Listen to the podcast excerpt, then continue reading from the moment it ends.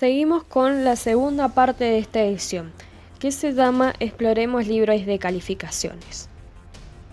Hemos hablado del conductismo, de la nueva escuela y el constructivismo, entonces ya hemos empezado a delinear de alguna manera de dónde vienen las metodologías activas de aprendizaje.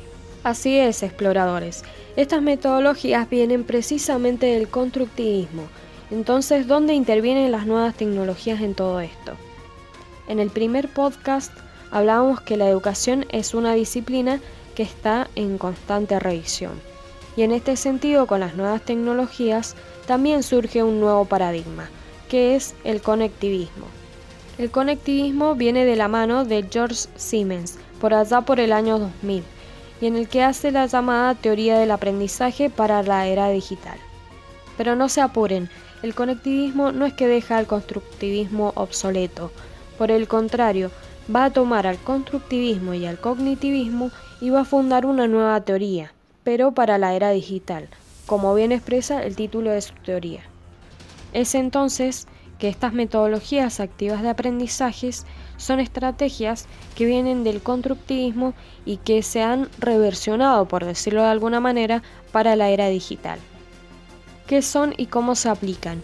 Bueno, son un conjunto de estrategias que ponen al estudiante en el centro de aprendizaje, en donde el estudiante va a pasar a ser parte de su propio aprendizaje como prosumidor y no como consumidor.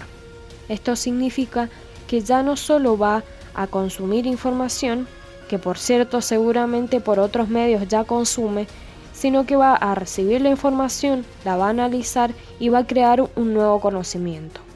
Además, en este tipo de aprendizaje se pretende desarrollar diferentes habilidades que son importantes en una cultura digital como el trabajo colaborativo, el proceso autónomo de aprendizaje, el pensamiento crítico, entre muchas otras. ¿Cuáles existen? Bueno, hay muchísimas, pero para este espacio vamos a explorar el aprendizaje basado en proyecto, aula invertida o flipped classroom y gamificación.